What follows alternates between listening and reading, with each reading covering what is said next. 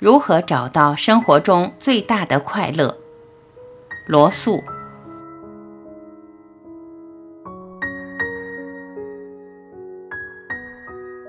幸福必然是部分取决于环境，部分取决于自身。我们发现，就自身因素而言，幸福是一件简单的事。许多人认为，离开多多少少的宗教信念，幸福感是无法产生的。许多自身不幸福的人认为，他们的忧郁有着复杂而高级的智慧缘由。我不认为这些事是幸福或不幸福的真正缘由，它们都只是现象。一般的情况是，相信幸福的人是幸福的，相信不幸的人是不幸的。他们都会将自己的感受归因于自己的信仰，但真实的原因却并非如此。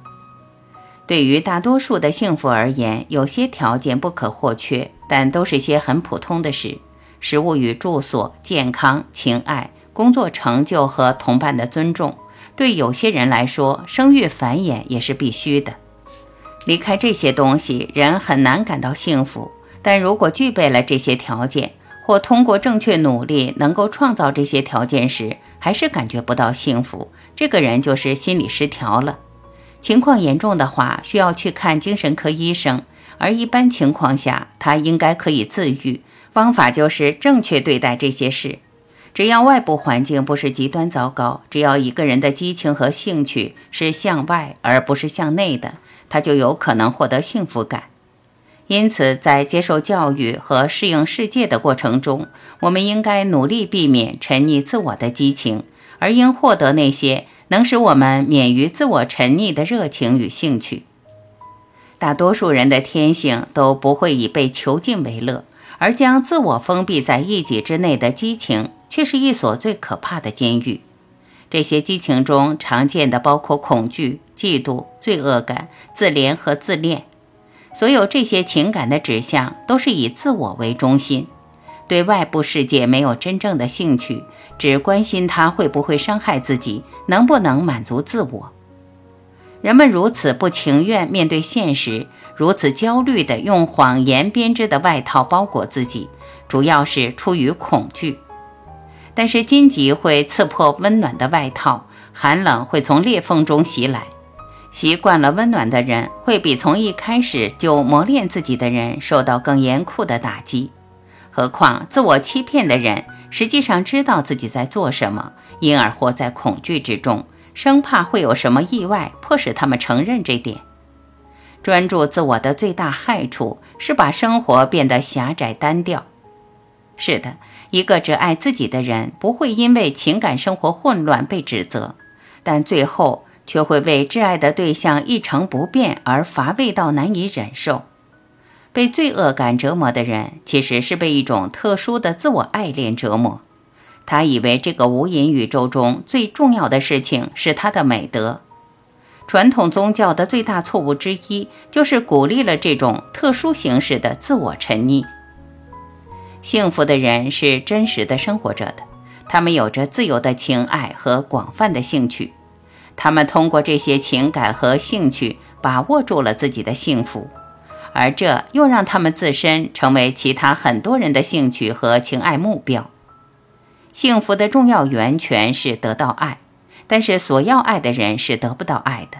泛泛而论，得到爱的人正是付出爱的人。不过，像为赚取利息而放贷那样计算着付出爱是没有用的。算计的爱不是真爱，得到它的人也不会觉得这是真爱。那么，一个被自我囚禁而不幸福的人该怎么做？如果他还是惦记着自己不幸福的原因，还是以自我为中心，就走不出恶性循环的圈子。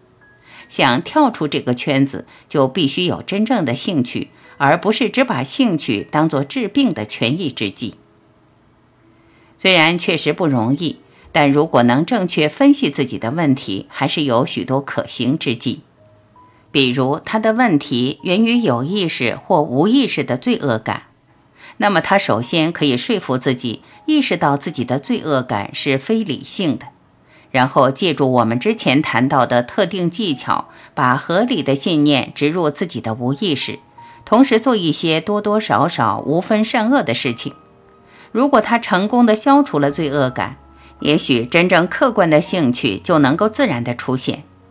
如果他的问题是自恋，他可以先让自己相信他的生活并没有比别人更为不幸，然后再用同样的方式处理。如果他的问题是恐惧，那就进行增加勇气的锻炼。不知从何时起，战争中的勇气就已被视为一种重要美德。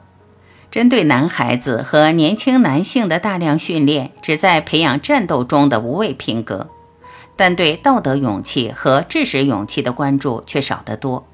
而他们同样有其培养技法，让自己每天至少认清一个痛苦的真相。你会发现，这与童子军的日课一样有用。让自己试着去感觉，即使你在道德与知识上都远不及你所有的朋友。当然，实际上不是这样，生活也还是值得继续的。这样的练习持续几年，最终你一定能毫不退缩地面对现实，在更大的领域里得到免于恐惧的自由。克服了自我沉溺之后，会出现什么客观兴趣？这要由你的天性和外部环境自发作用来决定。不要给自己建议：如果我集邮，我一定会很快乐。然后就开始集邮，因为你可能会发现它一点都没意思。只有你真正感兴趣的东西才会对你有用。但你要相信，一旦停止了自我沉溺，你真正的兴趣就会出现。很大程度上，幸福的生活就是善的生活。职业道德家们过于强调自我克制，这是搞错了重点。有意识的克制导致自我沉溺。敏感于自己做出的牺牲，因而往往不能实现眼前的目标，通常也不能实现最终的目标。我们需要的不是自我克制，而是对外界的某种兴趣，它能让人率性而为，做出某种行动。而专注于追求自己美德的人，却只能在有意识的自我克制时，才能做出同样的行动。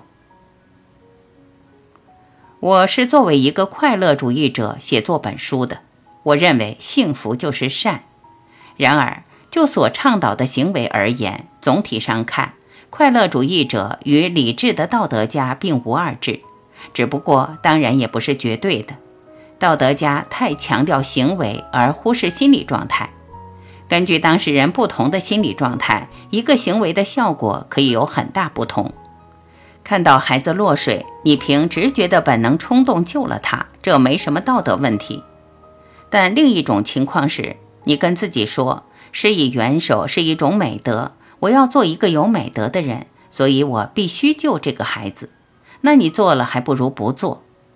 这个例子很极端，但很多平常事里都有这个道理。传统的道德家所提倡的生活态度，与我所提倡的还有一点更微妙的区别。比如，传统的道德家会说，爱应该是无私的，这在一定意义上没错，就是说，爱的自立性必须保持在一定限度内，但它无疑还是具有自立这样一种性质。一个人因此才会为爱情的成功而幸福。如果一个男人向一个女人求婚，是衷心为了她的幸福，同时认为这是他给了自己一个自我牺牲的最好机会。那我很怀疑这女人会不会感到满意。我们当然衷心希望所爱的人幸福，但是不能用别人的幸福代替我们自身的幸福。实际上，一旦我们对自我之外的人和事产生了真实的兴趣，隐藏在自我克制信条里的自我与世界的对立就消失了。这种兴趣让人感觉自己是生命之流的一部分，而不只是一个坚硬单独的个体，像一个台球，除了碰撞和其他实体没有任何关系。所有的不幸福都是由分裂或缺乏整合导致的，心理意识和无意识之间缺乏协调，造成了自我的分裂。客观兴趣与情爱不能提供连结的力量。自我与社会就失去了整合。幸福的人不必承受这些整合失败的痛苦，他们既不必为对抗自己而分裂，也不必为对抗世界而斗争。这样的人会感觉自己是宇宙的公民，自由地享受着他创造的景象，他提供的快乐，不为死亡而困惑，因为他感到自己并没有与后来者真正分离。在与生命之流自然而深刻的结合中，他找到了最大的快乐。